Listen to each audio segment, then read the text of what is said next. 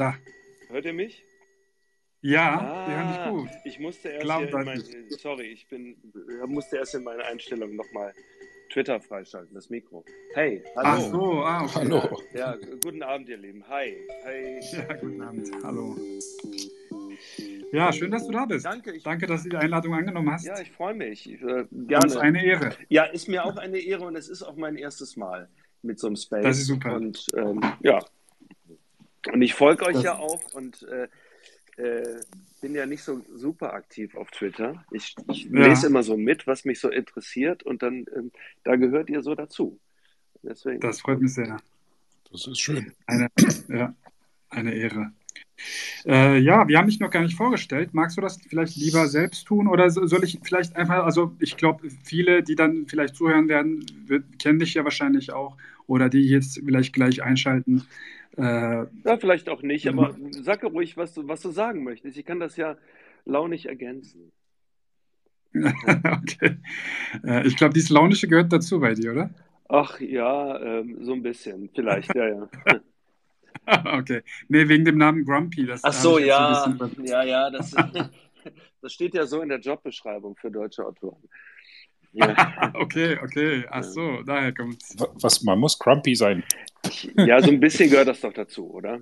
So die, die, Mhm. die ganz große Heiterkeit, das, das steht nicht in unserer ähm, Arbeitsplatzbeschreibung her. Ne?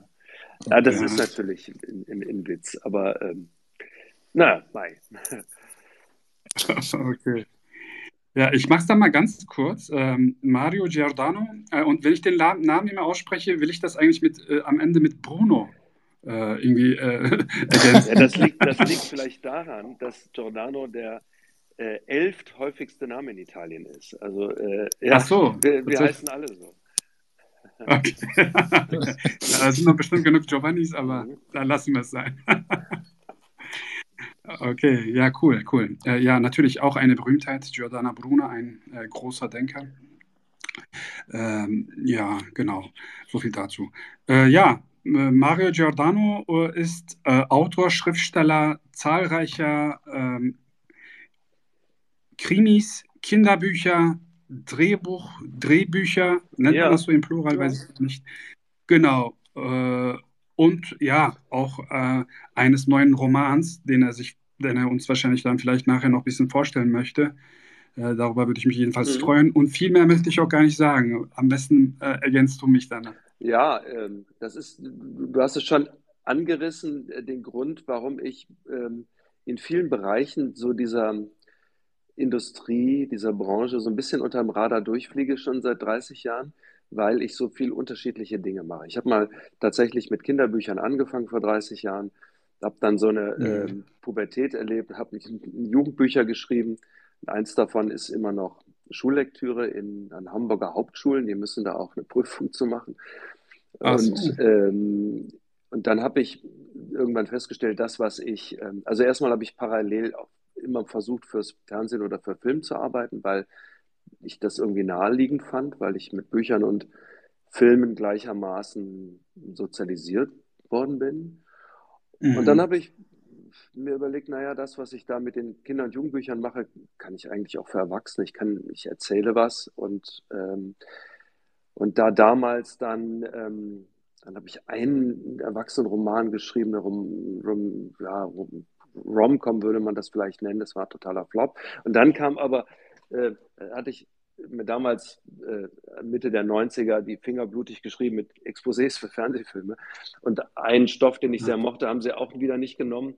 Und dann war ich sauer und darauf damals fragte, naja, willst du nicht mal was für Erwachsene schreiben? Ich dachte, ja, und ich habe auch einen Stoff. Und das war dann ähm, die, die Fiktionalisierung des Stanford Prison Experiments. Also das Experiment und ähm, das war dann sozusagen der erste größere äh, Roman, ist auch dann auch verfilmt worden, habe ich auch das Drehbuch geschrieben und dann habe ich so Mhm. parallel immer mal äh, lange Jahre Drehbücher geschrieben, für Tatorte, fürs Kinderprogramm, immer mal wieder. Ah, genau. Und dann habe ich irgendwann wieder die Pferde gewechselt und habe doch lieber wieder Bücher geschrieben. Und das, das wechselt so. Ich wechsle immer mal die Genres, ähm, wenn ich mich langweile Mhm. und, ähm, und versuche das zu machen, wofür ich mich gerade interessiere. So, und im Grunde ist es das.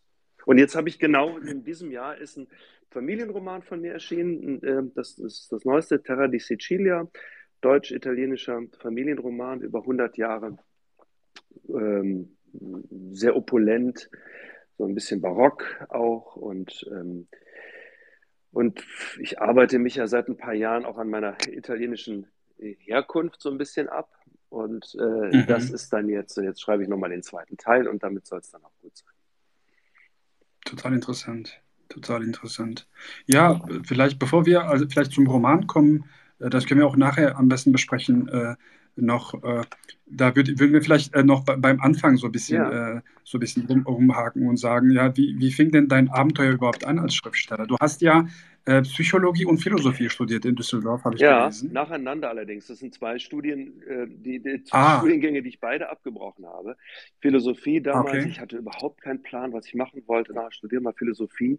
Da habe ich gar nicht verstanden, was die wollen. Und dann habe ich Aha. nach dem Zivildienst, äh, äh, war ich immer noch in Düsseldorf und habe dann gehört, es gäbe in Düsseldorf auch einen Psychologiestudiengang als Naturwissenschaft. Und das fand ich sehr spannend. Und das war es auch. Das war so Hirnforschung. Das waren die ersten Anfänge von neuronalen Netzwerken. Wir haben da, wir Nerds, äh, in, im Labor gesessen und äh, Computer programmiert und neuronale Netzwerke simuliert.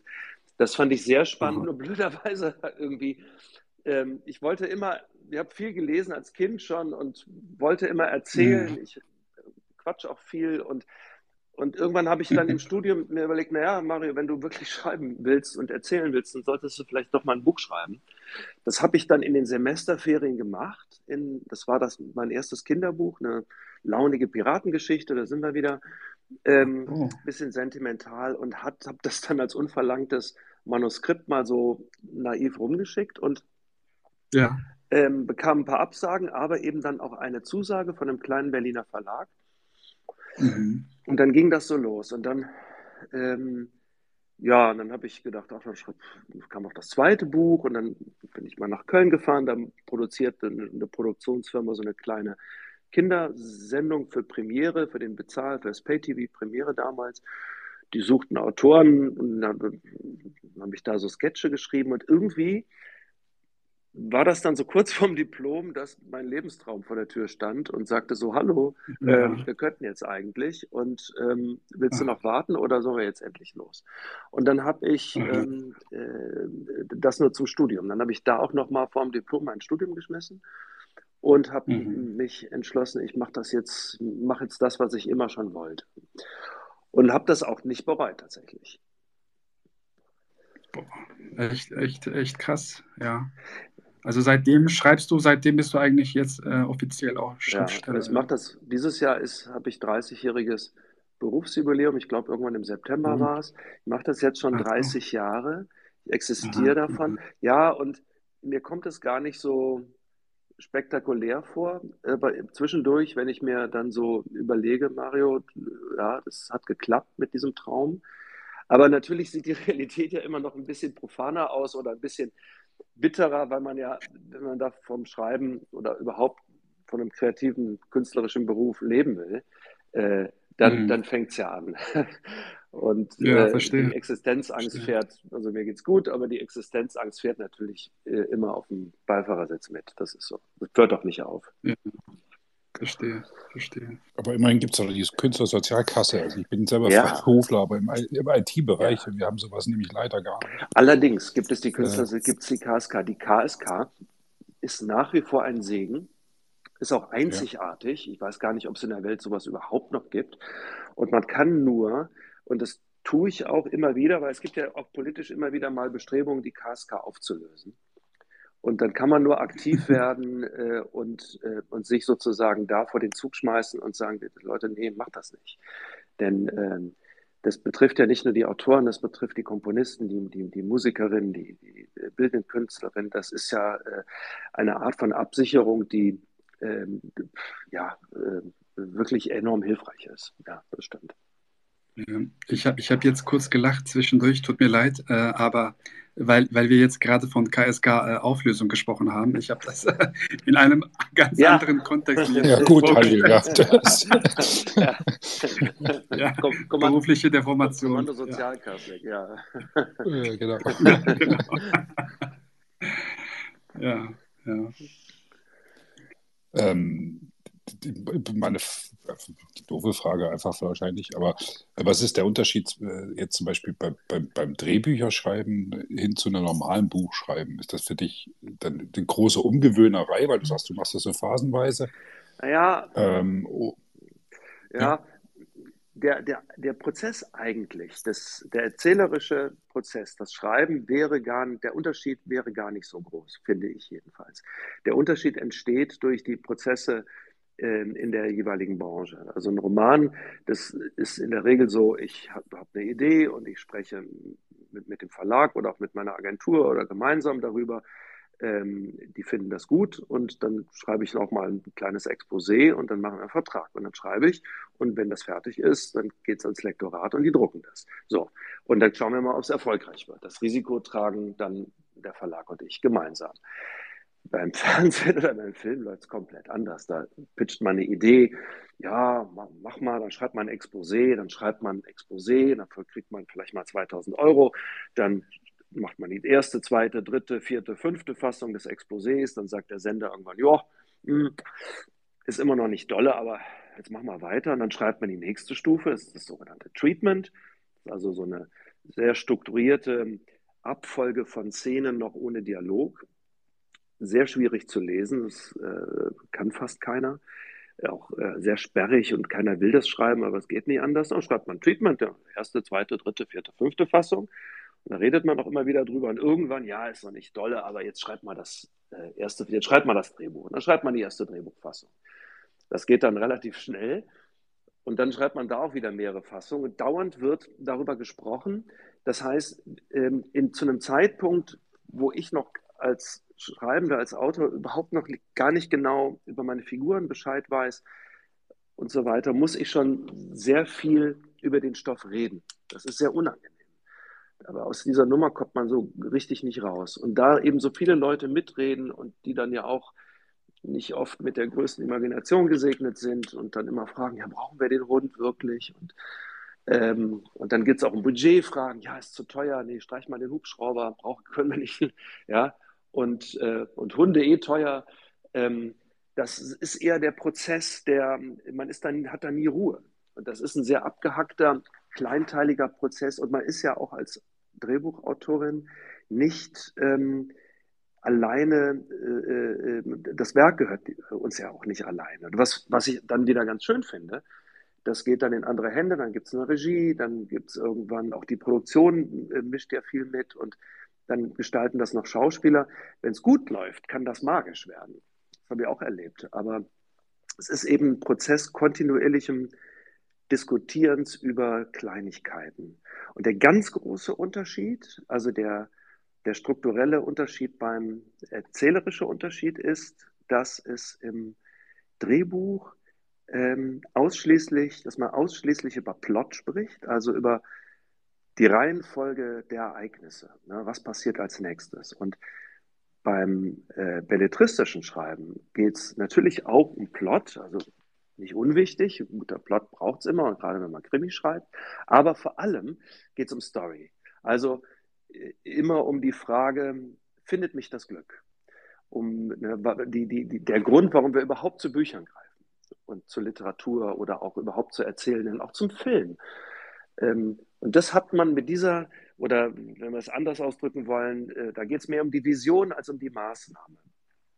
Und wir interessieren uns ja doch eher für die äh, Vision als für die Maßnahme. Und ähm, das ist das Schöne beim belletristischen Schreiben. Man kann sich eben doch auf die Story konzentrieren ähm, und hat das eben und dass man dann so ein introvertierter Typ ist wie ich, der gut klarkommt sozial, aber doch lieber alleine arbeitet, hat man es dann, hat man dann Ruhe. Ja? Man sitzt eben auch über Wochen und Monate alleine mit sich an dem Stoff und ringt mit dem, aber ähm, äh, äh, und macht auch Fehler, aber äh, hat es eben, äh, es gehört einem eben selbst. Und das ist beim Drehbuch ganz, ganz anders. Aber nun, äh, das kann, Drehbuchschreiben kann auch viel Spaß machen wiederum. Und ist das was anderes jetzt zum Beispiel für die Tatorte? Da sind ja die, ähm, was, weiß ich, Ballauf und, ja. und wie heißt der andere, Schenk. weiß nicht, Schenk. Mhm. Äh, da sind ja die Figuren vorgegeben eigentlich. Ja. Also die zwei, die, die, Charaktere sind gezeichnet irgendwann mal. Ja. Äh, der eine fährt halt diese, diese komischen Autos, mhm. der andere ist ein bisschen schräg drauf. Ist das dann nochmal ein Unterschied, wo man praktisch sagen muss, okay, ich habe hier sozusagen, also zumindest mal zwei von x Haupt, äh, Hauptcharakteren sind schon mal einfach da? Ach, ich finde nicht. Ich, ähm, man hat ja da auch noch einen Spielraum. Es gibt ja da einen Korridor. Äh, äh, es gibt so, gerade bei den Tatorten oder bei solchen Reihen und Serien immer die sogenannte Writers Bible. Das ist ein, ein Dokument, wo dann äh, über sämtliche Folgen immer noch mal festgehalten wird, wer hat jetzt mit wem was, wer war schon mal verheiratet, wer ist jetzt geschieden, wie sind diese Figuren, wie sind die grundsätzlich angelegt. Und dann ist es immer schön, wenn die Redaktion darauf auch achtet. Ähm, und dann hat man halt, muss man sich halt mit diesen Figuren irgendwie anfreunden und die äh, ins, ins Rennen schicken. Und ich hatte, ja, Balloff und Schenk sind so ein Fall, die sind jetzt nicht so wahnsinnig markant. Ich hatte irgendwann vor, ist ja jetzt auch bald 20 Jahre her, bekam ich die Anfrage, ob ich nicht Lust hätte, einen Schimanski zu schreiben. Das war zu einem Zeitpunkt, als es als der schon kein Tatortformat mehr war, sondern da gab es eben, der, es wurde so ausgekoppelt, äh, hieß dann Schimanski und Götz-George spielte so den, den, den frühpensionierten Schimanski, der immer so im Zwischenraum hängt, weil da ist irgendwie noch ein Disziplinarverfahren nicht abgeschlossen. Und da hatte ich es plötzlich mit dieser Kultfigur zu tun, die ich äh, wirklich verehrt habe als, als, als, als Figur im Fernsehen. Und da habe ich mir dann sehr viel Mühe gegeben, diese Figur zu verstehen. Äh, also was bedeutet die Jacke äh, eigentlich? Was, was, symbolisiert die und, äh, und warum die Jacke und, äh, und wie ist der drauf? Und habe dann mir überlegt, naja, der ist jetzt auch nicht mehr der Jüngste, jetzt äh, zeichne den mal, zeige den mal als, als so alternden Polizisten, sehr physisch noch, aber klappt auch nicht mehr alles so. Und, ähm, und das mochte Götz-George dann auch sehr. Und das war eine das war einer der, der, der schönsten Projekte und Zusammenarbeiten, die ich ähm, äh, beim, beim Drehbuchschreiben auch je hatte. Aber da beschäftigt man sich natürlich intensiv mit den Figuren. Ja, das ist dann so. Kann auch Spaß machen, ja. Ja, und das stimmt, gerade mit so einer, äh, ja, mit, mit an Schimanski hatte man ja Erwartungen. Ja. Ähm, naja, und dann war, war so, ein Zustand, so, so, so, ein Fall, da wurde ich, mein Co-Autor und ich wurden gefragt, ob wir äh, uns beteiligen würden an der Entwicklung des neuen Leipzig-Tatorts. Neu ist auch ein Anführungsstrichen. Mhm. Und dann haben wir ähm, den Leipzig-Tatort entwickelt mit Martin Wuttke und Simone Tomalla. Und das war dann so ein, mhm. ein, Glücksfall, weil wir wirklich diese Figuren auch entwickeln und auch gestalten konnten und so unsere Vorstellung, wie wir gerne ein Kommissar-Duo ähm, äh, losschicken würden, auch realisieren konnten. Und dann haben wir äh, äh, das war dann mal ganz anders. Das waren sozusagen dann unsere Babys und äh, dann haben wir hin und wieder auch mal einen geschrieben. Ähm, das äh, da hatte man dann ein bisschen mehr Kontrolle über die Entwicklung der Figuren. Warum habt ihr den Wutke ins Hotel gestopft? das naja, das war, ne, der sollte halt, ähm, ich hole ein bisschen aus, weil wir wollen ja auch vielleicht über das Schreiben an sich sprechen. Äh, und das ist so eine, die Frage ist ja immer, warum ermitteln in Krimis meistens Duos? Ähm, mhm. Weil in der Wirklichkeit ist es ja völlig anders. In den Kommissariaten, auch in den Mordkommissionen, das sind so Fünfer-, Sechser-Teams mit flachen Hierarchien. Die haben alle, sind alle etwa Hauptkommissarinnen und äh, kommt ein neuer Fall rein, der wird reihum vergeben und der, wer den Fall hat, der, der leitet den, der hat den Lead und die anderen arbeiten so zu und das, das wechselt. Also das ist ein ganz anderes Arbeiten. Das mit den Duos, das hat, ein, das hat rein dramaturgische Gründe. Das ist so ein uralter erzählerischer Kniff, der von Cervantes äh, zum ersten Mal in einem Roman verwendet wurde, in Don Quixote und Sancho Panza. Das ist der Trick. Man hat eine, eine, eine Figur zerrissen von psychischen Energien, wie wir alle. Ja? Es und Über-Ich. Ist aber schwer zu erzählen, ist auch nicht sehr sinnlich. Also reißt man das auseinander und verteilt diese beiden psychischen Energien auf jeweils eine Figur. Ne? Es, Über-Ich. Äh, und dann hat man so aus dem Stehgreiftheater Wanst und Phallus den langen Dünnen, den großen langen Dünnen und den kleinen Dicken. Der eine repräsentiert ähm, die Triebe, die, die Energie, die immer sagt, ich will, dass alles so bleibt, wie es ist. Und der andere ist der, der Neurotiker, der, der Getriebene, der immer an die Windmühlen muss. Und der sagt, ich will, dass sich alles verändert. Und so ist Kepler und Saalfeld in dem Leipzig-Tatort mit Wutke und Tonalla eben auch gewesen. Kepler ist Sancho Panza, äh, neurotisch, verschroben, äh, unstet, auch heimatlos, entwurzelt, deswegen das Hotel, die Pension. Und Saalfeld ist die, die sinnliche, geerdete, freundliche, so war sie, so haben wir sie mal äh, konzipiert, ähm, äh, äh Frau, die ähm, ja so am Boden ist, so ein Erdwesen. Ne? Und, und Wutke ist dann, die Figur Wutke war so ein, so ein Luftwesen. Das war unsere Idee dahinter. Also Watson und Holmes irgendwie. Ja, der, ja der muss eben, der ist eben, dadurch, dass er in der Pension lebt, immer auf dem Sprung. Der, der, ja. der, trug ja auch fast nur Mantel. Das ist ja sowas, es gibt ja diese Leute, ja. die kommen auf eine Party und ziehen ihren Mantel nie aus. Das ist immer unangenehm, weil man hat immer das Gefühl, die wollen jetzt gleich weg. Wollen sie auch. Und, ähm, und das ist, hatte so rein symbolische Gründe mit der Pension. Aber das könnte man doch auch in eine Figur, ich meine, wenn man Georges Simenon und, und Migré ja. oder ja, äh, geht, kann man. Ist per, äh, Poirot äh, ist ja auch nur immer eine One-Man-Show. Ja, bei, also, bei Maigret geht es auch gut. Der wird ja sehr psychologisch gezeichnet. Bei Poirot, der, ja. ach ja, da, von dem erfährt man ja auch nicht so viel. Natürlich kann man das, und, ähm, aber das ähm, ist ungleich schwerer und für einen Film nochmal ähm, ganz schwer zu zeichnen, äh, die, diese innere Zerrissenheit. Aber natürlich gibt es tausend Beispiele für Geschichten, für Filme und Bücher mit einer Hauptfigur, die in, von inneren Kräften zerrissen ist und das irgendwie balancieren muss, ja klar. Ich sage nur, diese, diese, dieses, äh, diese, das, die Duos, sind ein dramaturgischer Trick, den man äh, so äh, hat dramaturgische Gründe. Das kann man so machen, muss man nicht, aber ähm, ist immer äh, sehr praktisch und sehr handlich, gut zu schreiben. Interessant, weil gerade die skandinavischen Krimis, also was weiß ich, jetzt fangen wir mal bei, bei Walland ja. an, Manke, oder auch die Brücke da, mhm. äh, da kriegt man das ja auf eine Person hin. Ja. Also das, das ist die, die, die haben ja eher diesen, diesen nicht Team-Gedanken, sondern sozusagen ein, eine Protagonistin, ähm, ja. die dann aber auch alles spiegelt. Also sowohl Wallander ist ja auch ziemlich zerrissen genau. hin und her. Ähm. Aber da muss man auch sagen, da gibt es literarische Vorlagen und die mhm. sind eben auch künstlerisch ambitionierter als der Tatort. Und ja, okay. ähm, ja, ganz einfach. Ne? Der Tatort ist ein, ein, traditioneller, klassischer, sehr konventioneller Ermittlerkrimi, der sonntagsabends im, im Primetime läuft, wo Kinder noch zugucken. Das wird auch in den Redaktionen immer wieder erwähnt. Das ist Familienprogramm. Da ähm, muss man, äh, äh, das muss man auch im Kopf haben. Und der ist rein plot-driven. Da geht es eben wenig um Figurenentwicklung und so weiter, was sehr, sehr schade ist.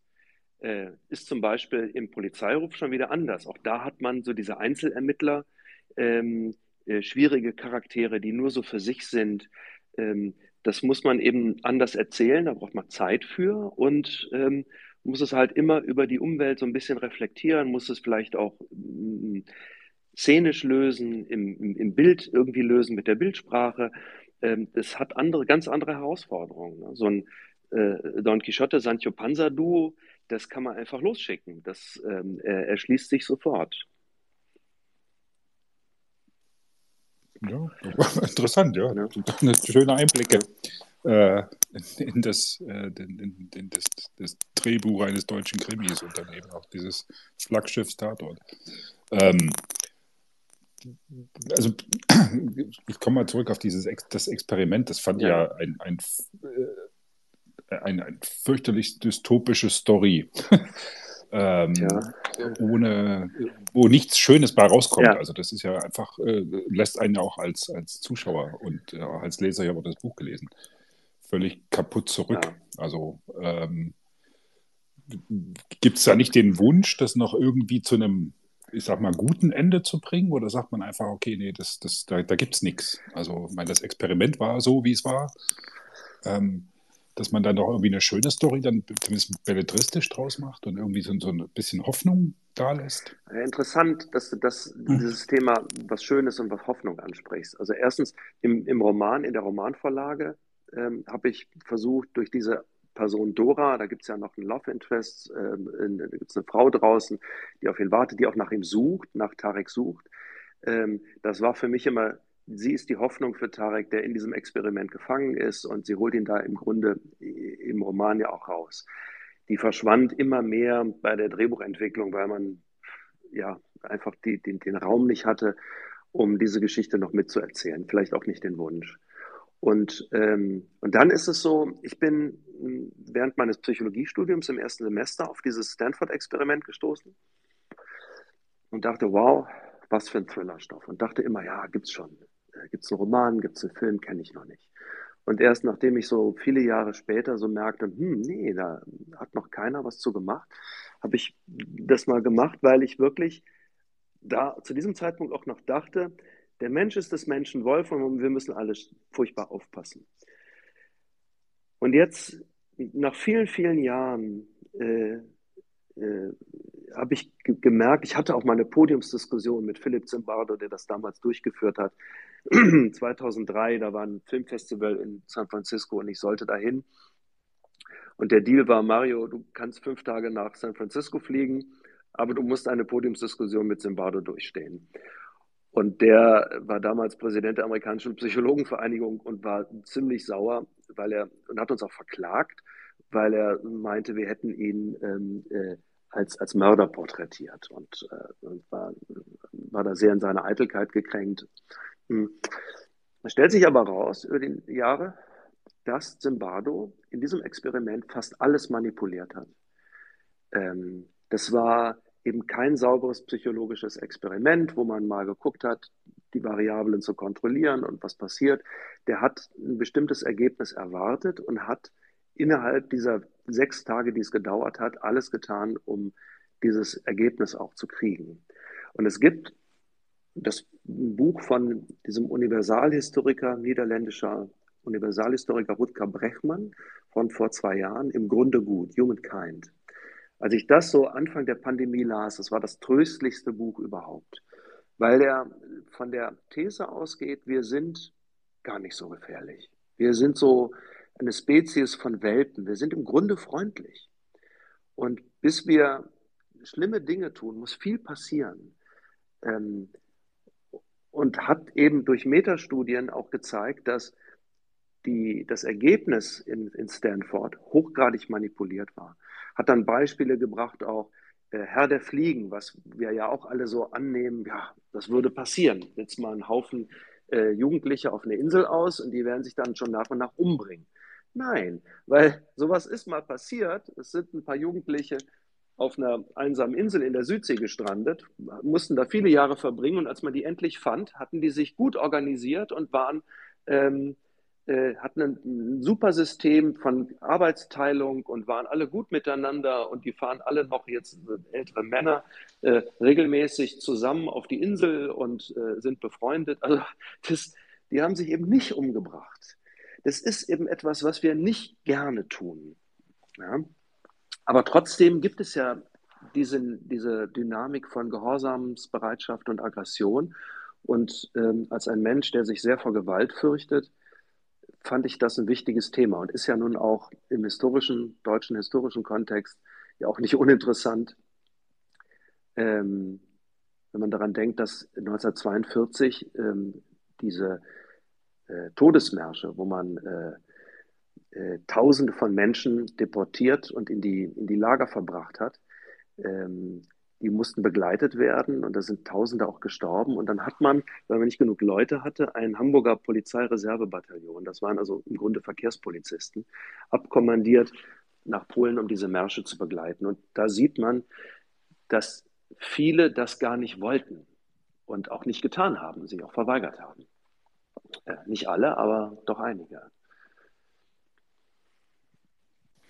Das macht Hoffnung. Ja, danke dafür. Also ich hatte dieses, äh, dieses Experiment auch ganz anders gelesen. Daher, äh, also ich wusste gar nicht, dass das jetzt so ein bisschen, ähm, ja, äh, deformiert oder so beeinflusst wurde, so wirklich. Äh, das macht dann natürlich wieder Hoffnung. Ich habe das schon etwas wörtlicher genommen äh, gehabt. Daher. Ich damals auch, weil ich auch keine andere Information hatte. Weil das, ich habe das ähm, ja. 98 geschrieben, praktisch kein Internet. Die, die, die, was ich zur Verfügung hatte an Recherchematerial, war der Originalartikel äh, ja. in einem psychologischen Magazin und ein paar Sachen, die man noch so fand.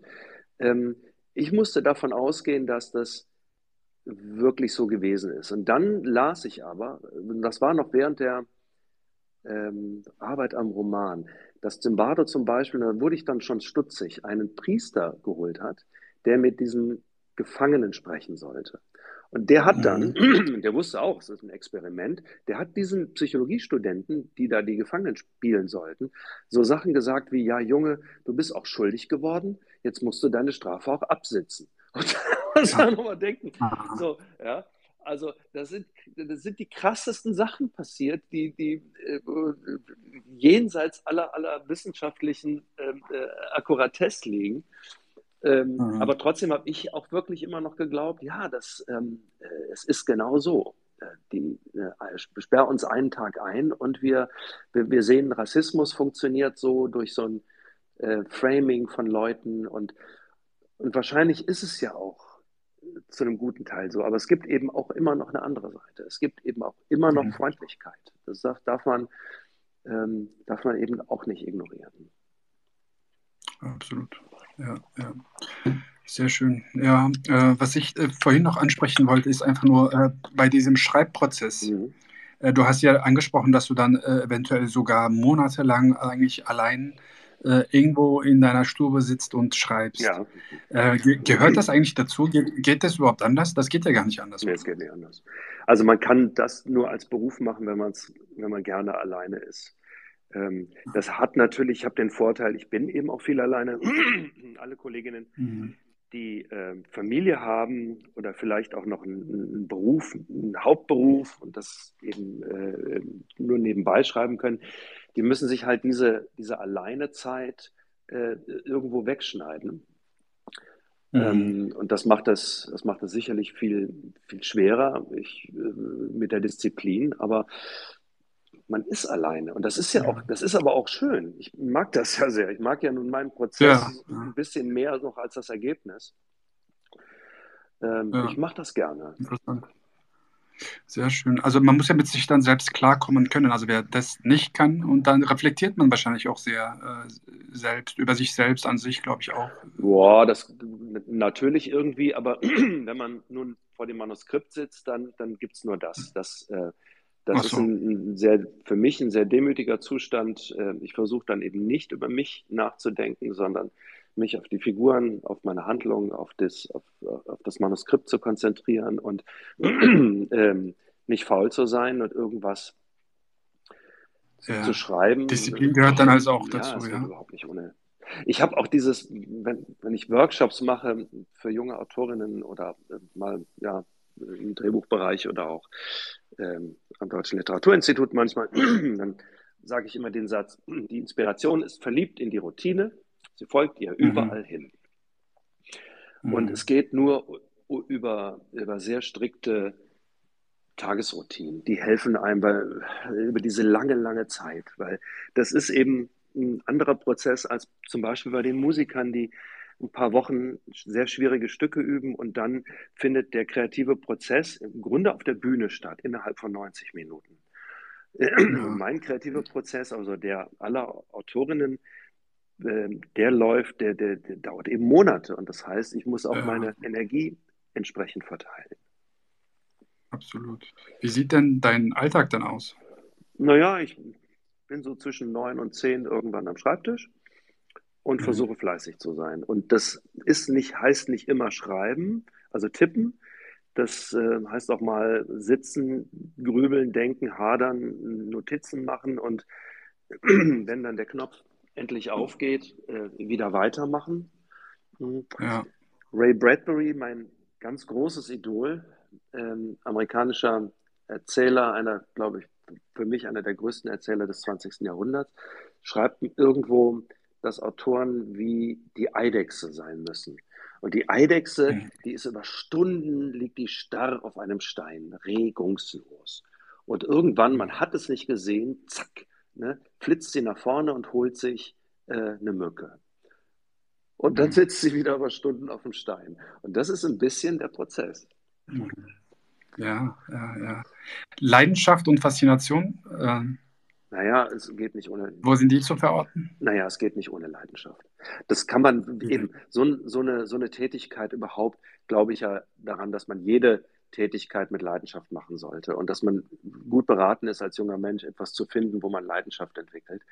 Ähm, weil das wird genug Energie freisetzen, äh, damit man es lange durchhält, dann wird man darin auch besser und dann kann man damit irgendwann Geld verdienen. Aber ohne Leidenschaft geht das gar nicht. Man muss schon brennen.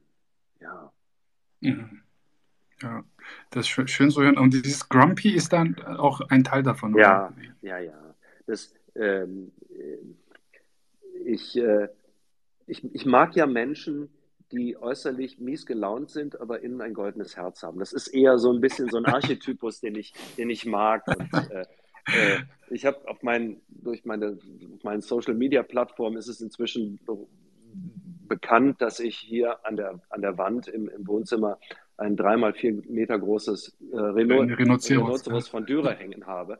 Und das ja, guckt ja. eben auch so grumpy und mies gelaunt. Und das empfinde ich ah. als meine Muse. Das ist die, die, die ein bisschen okay. mies gelaunte Muse, die überhaupt keinen Bock hat und sich erstmal anguckt, ja. ist der Giordano denn heute fleißig? Äh, ja, hat der, ne, macht er seine Arbeit? Und dann guckt sie sich das ja. nochmal einen Tag an und nochmal einen Tag. Und, und der Deal ist immer, guck mal, ich bin fleißig und wenn du willst, dass es gut wird, dann hey, dann hilf ja. mir auch. Ja, total interessant. Und das Bild steht ja eigentlich auch für was anderes, wie ich verstanden habe, oder? Ja, das ist eben. Für die Imagination, für deine. Für deine naja, das steht für diese, diese Trans, diese, diesen Wechsel, diesen Übergang von Untergang und Auferstehung. Und ähm, ich habe das Rhinoceros von Dürer mal, ich habe mal vor 20 Jahren eine Reihe von Kunstbilderbüchern für Kinder gemacht im Aufbauverlag. Ähm, mhm. Da ging es darum, äh, die, die Meisterwerke der bildenden Kunst Kindern, kleinen Kindern, drei bis fünf, zugänglich zu machen mit möglichst wenig Text und schönen Bildern. Und dann ich, habe ich ein Buch gemacht über Tiere in der Kunst hm, und stieß auf das Rhinoceros. Und das hat eben diese, diese Wahnsinnsgeschichte, dass es, es gab dieses Rhinoceros und das war das Geschenk des portugiesischen Königs an den Papst, wurde auf dem Schiff mhm. äh, mit Samt und Rosen geschmückt, aber angekettet, nach Livorno geschafft, vor Livorno, äh, also nach Italien geschafft, vor Livorno ein Sturm, Havarie, das Rhino ging über Bord und ertrank. Dürer hat es nie gesehen. Wurde mhm. ihm dann beschrieben und dann hat er dieses Rhinoceros als äh, erst gezeichnet, hat gesagt, oh, toll, hat es einem Nürnberger Holzschneider äh, gegeben, der daraus einen Holzschnitt äh, gemacht hat. Und ähm, das äh, Rhino von Dürer hat ja überall so kleine Fehler. Das, äh, äh, äh, diese, diese Echsenhaut, diese, dieser Panzer, der so ein bisschen Mischung zwischen Rüstung und Schlafanzug ist und dieses andere Hörnchen und so. Äh, und trotzdem ja. ist, das ein, ist das die Energie und die, die, die, die Essenz eines, eines Rhinoceros. Und damit, mhm. mit diesen Drucken, mit diesen sehr günstigen Holzschnitten, ist Dürer äh, europaweit berühmt und auch wohlhabend geworden. Und da haben die, äh, der hat ein gutes Vertriebsnetz gehabt, der war äh, kaufmännisch sehr, sehr geschickt. Und ähm, über das Rhino hat man dann in der, äh, äh, in der Toskana, also bei den großen Meistern, gemerkt, ha, da drüben in diesem eiskalten, komischen Nürnberg gibt es einen Typ, der ist noch besser als wir sind. Und das hat Dürer mhm. auch gewusst. Und, äh, und dieser Übergang, und er hat dieses Rhino, das sehr unglücklich ersoffen ist, vor Livorno, unsterblich gemacht. Mhm. Und, diese, und das heißt erzählerisch, dass jeder Untergang, äh, jede Auferstehung, die ich erzählen will, wenn etwas äh, toll gelingt, braucht eben auch den Untergang. Ne, jede Geschichte funktioniert nur über die Veränderung. Das ist, wird immer mhm. wieder vergessen, dass so, hey, wir sind super und nächstes Jahr sind wir obergeil und wir machen euch alle reich, ist ähm, so Shareholder-PR. Ja, das ist keine Geschichte. Äh, die Geschichte erzählt immer einen Untergang und dann eine Auferstehung. Und dieses, das, daran erinnert mich ähm, die, das mies gelaunte Rhinoceros jeden Tag.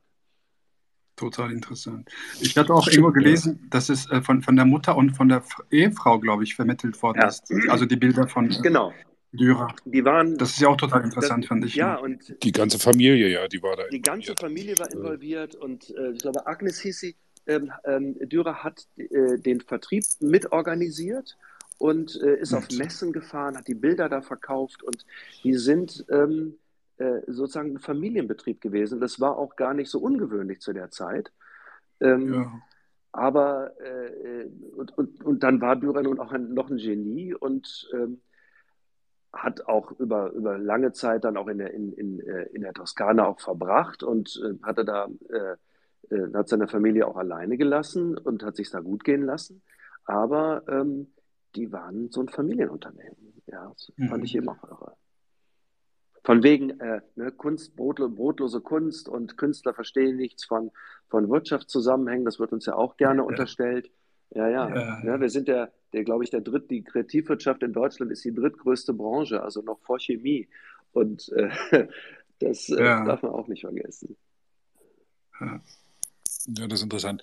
Ähm, hast du auch so, ähm, bleiben wir mal, kommen wir mal auf Goethe zurück, sowas wie so ein Faust, äh, den du über Jahrzehnte mitschleppst, ein Stoff, wo du sagst, den, den bringe ich jetzt gerade nicht zu Buch und den bringe ich auch nicht fertig, aber den, den, den, den möchte ich einfach. Oder bei Schiller gab es ja auch äh, solche, solche Sachen, die praktisch sich über Jahrzehnte hingezogen haben bis zu einem Ergebnis. Hast du da auch so was im Hinterkopf, wo du sagst, okay, das hätte ich, Hatte das, ich. das, das würde ich gern mal? Habe ich ja gemacht mit Terra di Sicilia. Das ist tatsächlich der Roman, Okay.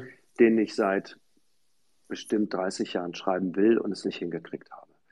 Ähm, weil ich vielleicht auch nicht so weit war. Ich habe immer mir vorgestellt, ich will mal eine äh, Migrationsgeschichte, eine italienisch-deutsche Familiensaga, die so lose auf der Geschichte meiner Familie basiert, schreiben.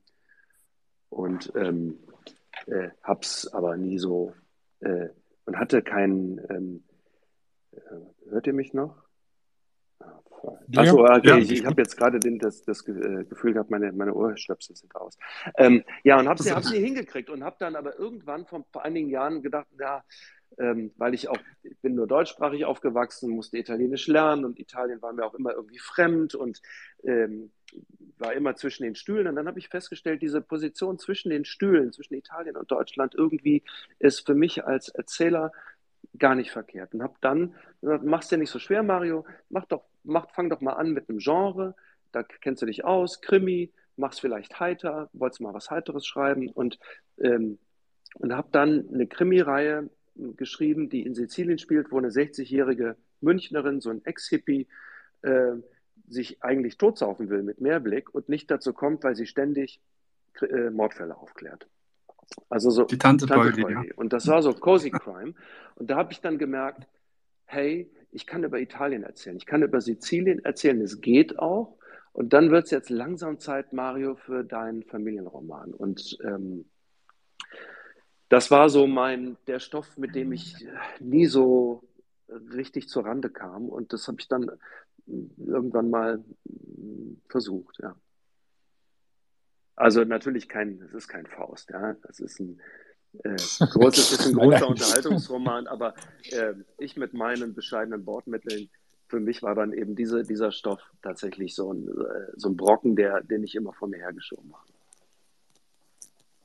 Und ist das dann, äh, das ist ja dann teilweise, also mit Sicherheit auch autobiografisch Ja, das, äh, oder familienbiografisch, äh, Ah, es äh, ist- ist das dann nochmal schwerer oder ist, sind das dann einfach wirklich, schreibt man das so mit, guckt sich ein Foto an von äh, Oma, Opa, Onkel, Tante und sagt halt, okay, da kriege ich eine Geschichte draus? Nee, so geht das nicht.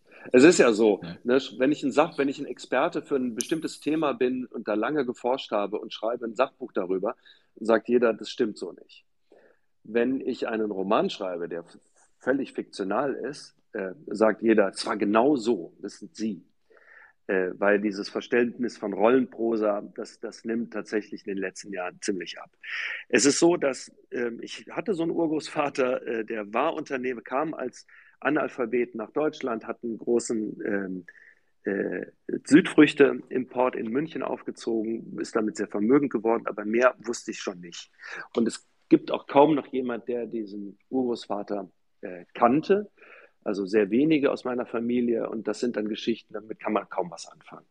Also, und das hat mich eher auch frei gemacht. Ich habe äh, äh, sozusagen, wenn man es quantifizieren will, da sind vielleicht zwei, drei Prozent ähm, so aus meiner Familiengeschichte mit drin und der Rest ist äh, reine Fiktion. Ich hab, hatte eine Idee, was ich damit machen will mit diesem Roman und habe äh, mir diese, diese Figur genommen und habe mich habe ja mir ja auch ein paar historische Figuren äh, genommen, die ich dann fiktionalisiert habe und habe dann versucht, ähm, daraus eine magisch-realistische barocke Oper zu machen über fast 100 Jahre.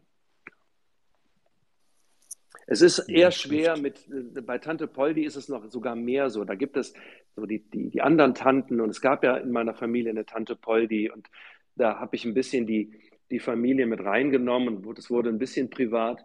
Äh, da musste ich vorher mal mit meinen Tanten sprechen, ob sie da wirklich äh, okay mit sind. Und das hat dann dazu geführt, dass bei Band 3 mich dann irgendwann meine Patentante anrief und sagte, du, äh, äh, im, im letzten Buch bin ich ja überhaupt nicht mehr vorgekommen. Was soll denn das? Ich möchte schon, ich möchte schon auch mal ermitteln. Ja? Und ich so, hey, das ist kein Wunschkonzert.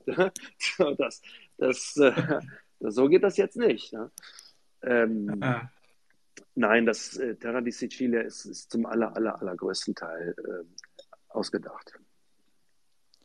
Wobei interessant ist, also wenn man Annie Arnaud, äh, Nobelpreisträgerin, mhm. äh, wo man ja überhaupt nicht mehr, also das, das, könnten auch einfach Tagebücher sein. Und vielleicht sind es auch einfach nur Tagebücher. Ja, es, also es gibt ja offensichtlich die Sehnsucht auch äh, der, der Leserin, ähm, praktisch irgendwie äh, teilhaben zu wollen, oder was ist das? Ähm, ja, das liegt einmal, gut, bei, bei Anja Ono reden wir von einer Zeit ohne, ohne Internet und Social Media. Äh, man wusste zu diesen Zeiten wenig über die Autorinnen.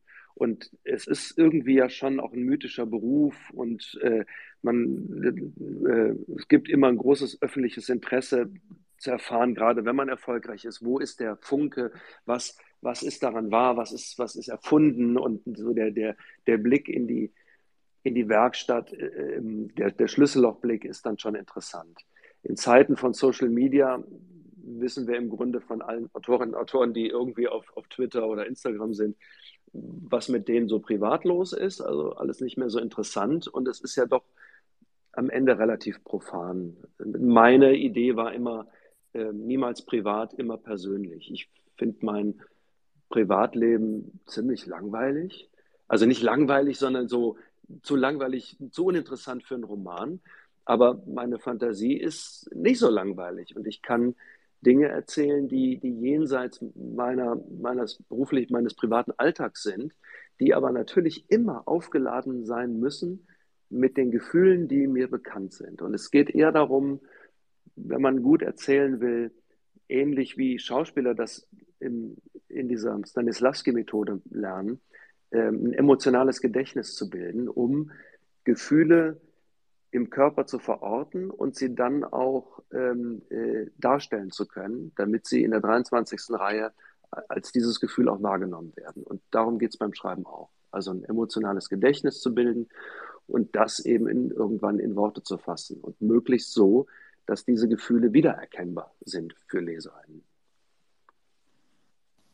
Ja, interessant.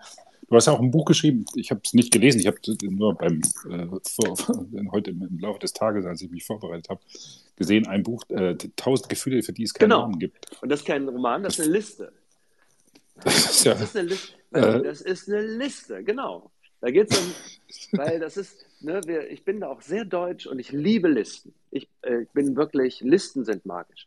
Und und da war es genau so, ich hatte mal vor vielen Jahren in, einem, in einer Arbeit an einem Drehbuch keine Ahnung über den emotionalen Zustand meiner Figur und dachte, na, mach eine Liste. Und habe eine Liste mit so Gefühlen und Zuständen gemacht. Und das hat viel Spaß gemacht und habe dann das damit weitergemacht und habe damit auch daraus eine Aufwärmübung bei Workshops gemacht und irgendwann kam ein Freund, der sagte, du, das ist ja, ich habe da immer drüber gesprochen, das ist ja, ach, das ist ja lustig, ganz schön, können wir doch ein Buch draus machen? Ich sagte, ja, wunderbar, dann machen wir tausend Gefühle. Ah, tausend, echt, Mario, ist echt viel. Ja, nee, wenn schon, dann tausend. Und dann habe ich mir tausend Gefühle überlegt und das ist für mich eine Achtsamkeitsübung, die wir ja alle machen können, weil wir haben alle über den Tag diese, diese kleinen Mini-Gefühle, die, die, die Freude über ein warmes Ohr nach einem Telefonat, die Hoffnung, dass sie schreibt, die Erleichterung, nicht gefragt worden zu sein, die Sehnsucht, rätselhaft und voller Geheimnisse zu sein. Ne, das sind so, so, so, so Mini-Gefühle, die, die uns dauernd kommen die wir, ähm, gehen wir so vorbei wie, wie ein Sauerampfer so am Bahndamm. Und, ähm, und ich habe sie mal aufgeschrieben, so als Aufforderung, ja, ähm, achtet auf eure Alltagsgefühle und, ähm, und wenn ihr wollt, schreibt sie auch auf, weil dann sind sie in der Welt. Und äh, das war eine vergnügliche Arbeit, aber es war eben auch eine Achtsamkeitsübung und eine Übung übers Schreiben, weil es geht eben darum, diese Dinge aufzuschreiben. Das ist der, äh, da findet dann die Magie statt. Es, ist, es hilft mir überhaupt nichts, wenn das in meinem Kopf bleibt. Magisch wird es erst, wenn ich daraus einen Satz machen kann, der dann irgendwo steht. Aber kein Wort halt. Bei, bei Goethe hätte wahrscheinlich die Wörter erfunden. Ja. Wenn er gewusst hätte, dass es ein Telefon gibt und ein warmes Ohr danach, dann hätte er bestimmt dafür ein Wort gefunden. Ja, und, das, und diese Worte verdanken wir Goethe ja auch. Und das, da muss man, Ja. darf man auch nicht vergessen, dass, dass, dass Goethe auch zu einer Zeit gewirkt hat, als ja auch die deutsche Sprache stark reformiert wurde. Als man versucht hat, aus diesem ganzen Französismen rauszukommen und eine, eine, eine, eine genuine deutsche Sprache auch äh, eine moderne deutsche Sprache zu entwickeln. Und da hat Goethe den allergrößten Anteil. Das ähm, äh, ist, ist äh, meine auch Genie, ja. Also ähm, dafür brauchen wir eben Genies. Ne? Zum, zum Worte finden, ja, Ja. das stimmt. Klar, kann ich auch, kann mir auch Worte Hm. ausdenken, aber ähm, daran hatte ich gar nicht so viel Vergnügen. Ich bin dann doch sehr szenisch gepolt und ich brauchte immer auch eine, eine, um, eine Situation dafür. Ja, spannend, spannend. Also äh, sowas Ähnliches hat auch, äh, glaube ich, Kafka mal gesagt, dass, dass Goethe die Sprache so vorangetrieben hat, dass wir eigentlich noch nur noch so hinterher hinken, quasi, aber äh, nur sinngemäß jetzt wiedergegeben. Ja, und das war ja eine Zeit, wo das ja nicht nur in Deutschland stattfand. Ähm, das äh, ist, ist in ganz Europa ist es gewesen, dass Literatur ähm, die auch die Alltagssprache stark modernisiert hat und ähm, äh, dass sozusagen moderne Sprachen da gebildet wurden. Das kann man immer, glaube ich, erst im, im, im Rückblick auch so wahrnehmen. Vielleicht wird man irgendwann über unser 21. Jahrhundert auch sowas sagen können, aber ähm, äh, da, das verdanken wir Goethe in Deutschland, ja. Ja, Also ja. Schiller auch. Sehr ja. gerne, ne? sehr also gerne. euch. Ne? Ja, danke. Ja, danke. Genau, sehr gerne gemacht. Ja, spannend, ja, das stimmt. Äh, vergisst man tatsächlich, äh, dass, da, dass da vieles. Äh, gibt auch so ein schönes Projekt, dieses Goethe-Wörterbuch online. Finde ich super. Die stellen ja jede Woche Ja. auch ein Wort vor. Und wir wollen Heine Äh. auch nicht vergessen, nicht wahr? Ne? Und Ja. Kleist wollen wir auch nicht vergessen. Also, Nicht ne? vergessen, nein, das Überhaupt nicht. Ähm, Aber danach wird es dann schwieriger. Dann- Irgendwann hat das mal aufgehört, Ja. gell, mit diesen Wörter erfinden oder Wörter sich. Äh, naja, es haben, glaube ich, also er- erfinden ist, klingt, klingt so negativ. Also ich meine, die sind ja alle sinnstiftend irgendwie. Also das. Äh, Naja, es gab ja auch, ähm, äh, äh, ich weiß jetzt gar nicht genau, wann es war. Ich meine, es müsste auch Mitte des 19. Jahrhunderts gewesen sein, dass sich äh, nach einem Kongress Linguisten, deutsche Linguisten zusammengetan haben, um viele französische Wörter aus dem Deutschen zu ersetzen durch deutsche Wörter. Da sind ganz viele Wörter erfunden worden. Das Wort Zufall ist eine äh, linguistische Erfindung. Eisenbahn, ähm, äh, ich weiß gar nicht, was noch alles, fällt mir nur gerade diese beiden ein. Da sind ganz, ganz viele Wörter, die wir heute selbstverständlich als, als äh, originär deutsche Wörter nutzen, er, erfunden worden. Das ist eine, eine, eine, eine unglaublich spannende Zeit gewesen, weil man raus wollte aus so diesem ähm, stark französisch geprägten äh, Hochdeutsch oder so, so gebildeten Deutsch und auch aus, aus dem, vom Latein weg und ähm, wollte Deutsch eben auch äh, ein bisschen, bisschen sauber machen vielleicht und ein bisschen äh, leistungsfähiger machen, aber ähm, da sind Wörter erfunden worden. Ist ja nicht ist ja so, dass wir heute keine Wörter erfinden, wie die kommen halt nur aus anderen Sprachräumen. Ich sage auch dauernd, genau, die kommen ne, ich sage ja, auch dauernd cringe, ähm, ja, Ja. wenn ich eigentlich peinlich oder Fremdschämen meine, aber ich sage dann schon cringe. Ne? Und äh, Das, das klingt so süß. so, Ja, so geht es mir auch. Das, man kann sich dem nicht entziehen, das stimmt, ja. Wenn wir dabei Sprache sind, äh, ich habe gesehen, du hast auch zwei Märchen, also mindestens zwei, die schon auf deiner Webseite. Ja. Äh, zwei Märchen, äh, die, die, Drehbücher ja. geschrieben, Schneeweißen Weißen und Rosenrot. Äh, und von einem der Auszug, das Fürchten zu lernen, ja. Ja, mhm. Die, die, praktisch die, das sind beide mal Grimm, oder? Mhm. Ja, schon. Da haben die auch. Ähm, ja. Das ist ja dann nochmal ein ganz anderes Genre. Also diese, diese Hausmärchen, die ja eigentlich meistens brutal sind und auch gar nicht kindertauglich, äh, zumindest mal nach heutigen Gesichtspunkten nicht. Ja. Ähm, naja, da war vor, vor vielen Jahren, ist ja jetzt auch fast 20 Jahre her, kam ARD und ZDF auf die Idee, eben Grimm zu verfilmen äh, mit, einer, mit Märchenreihen. Und die ARD-Reihe ist eben die, die längste, die jetzt noch läuft, schon viele, viele Jahre. Ähm, und äh, wird man dann mal irgendwann kam, kam eine Anfrage und äh, na, Mario, hast du Interesse, mal einen Märchenfilm zu schreiben? Und ich dachte so, ja, ja, ja, habe ich, finde ich gut, weil die Aufgabe interessant ist, weil diese Märchen eben ja, die gerade die Grimmschen auf drei Seiten hochverdichteter äh, psychologischer ähm, äh, äh, Geschichtenkondensat sind und ja oft auch sehr rätselhaft und wie du sagst, sehr brutal auch und habe mir dann, die dann, dann da bei der Film 60 Minuten haben soll, braucht man ja doch eine Handlung. Hm. Also ist die Aufgabe, aus diesem hochverdichteten, dieser hochverdichteten Mini-Erzählung 60 Minuten Film für Kinder zu machen. Und in beiden Fällen hatte ich mir vorgenommen, ich würde es gerne heiter machen, weil das auch nicht oft gemacht wird. Und würde das gerne so als bei dem einen der Ausdruck, das Fürchten zu lernen, äh, das war so mein Lieblingsmärchen und ich dachte so, das bietet sich an wie, wie so eine Art Gruselkomödie.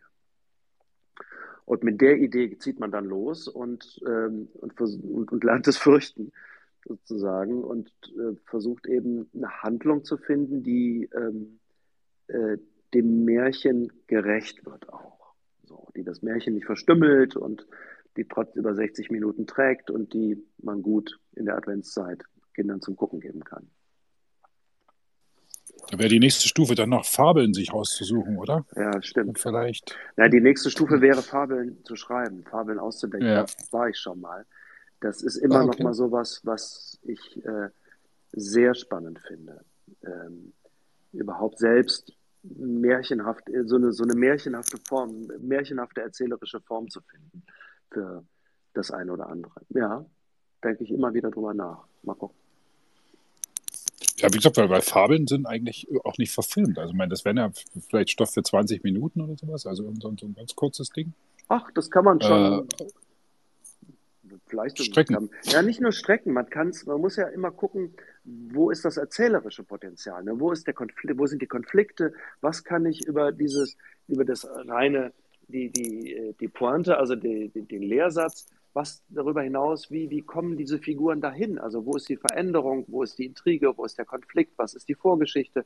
Und wenn man dann anfängt, da Imagination zu entwickeln, da ist man, hat man Stoff auch für eine Stunde, ich weiß nicht, ob da 90 Minuten, ob das ein großer abendfüllender Spielfilm ist, aber äh, das, das, geht schon. Die Kur Kurzgeschichten eignen sich ohnehin besser für Filme, weil man äh, mehr Möglichkeiten hat und nicht so viel kürzen muss.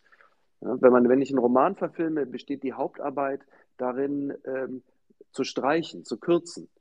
Wenn ich eine Kurzgeschichte nehme, dann kann ich viel mehr, äh, habe ich viel mehr Luft. Die, einer meiner Lieblingsfilme ist äh, The Shawshank Redemption, heißt auf Deutsch Die Verurteilt mit Tim Robbins und äh, Morgan Freeman, eine Knastgeschichte, gucke ich immer wieder. Und es basiert auf einer Kurzgeschichte von Stephen King. Okay. Ja, stimmt, stimmt, stimmt. Wenn man drüber nachdenkt, ist es schwerer, da aus, aus ja, auch, auch großen Romanen oder langen Romanen äh, das Kondensat rauszudämpfen. Ja, ja. Ohne, ohne noch den, den, also man muss es ja wiederfinden ja, irgendwie. Man muss es auch wiederfinden. Ich meine, es gäbe so, eine, so eine Anekdote von John Irving, der, der gefragt wurde, glaube ich, sogar, warum er das, das Drehbuch nicht selbst geschrieben hat. Wie gesagt, ich habe da Jahre dran gearbeitet. Ähm, ich habe tausende von Seiten gefüllt, habe das auf nachher 600 Seiten runtergekürzt. Und jetzt wollen sie mich zwingen, das auf 120 Drehbuchseiten nochmal runter zu kondensieren. No way ever. Ja. Und das hat das natürlich nicht, nicht gehalten, hat dann, ähm, für Teufelswerk und Gottes Beitrag dann ja auch das Drehbuch geschrieben.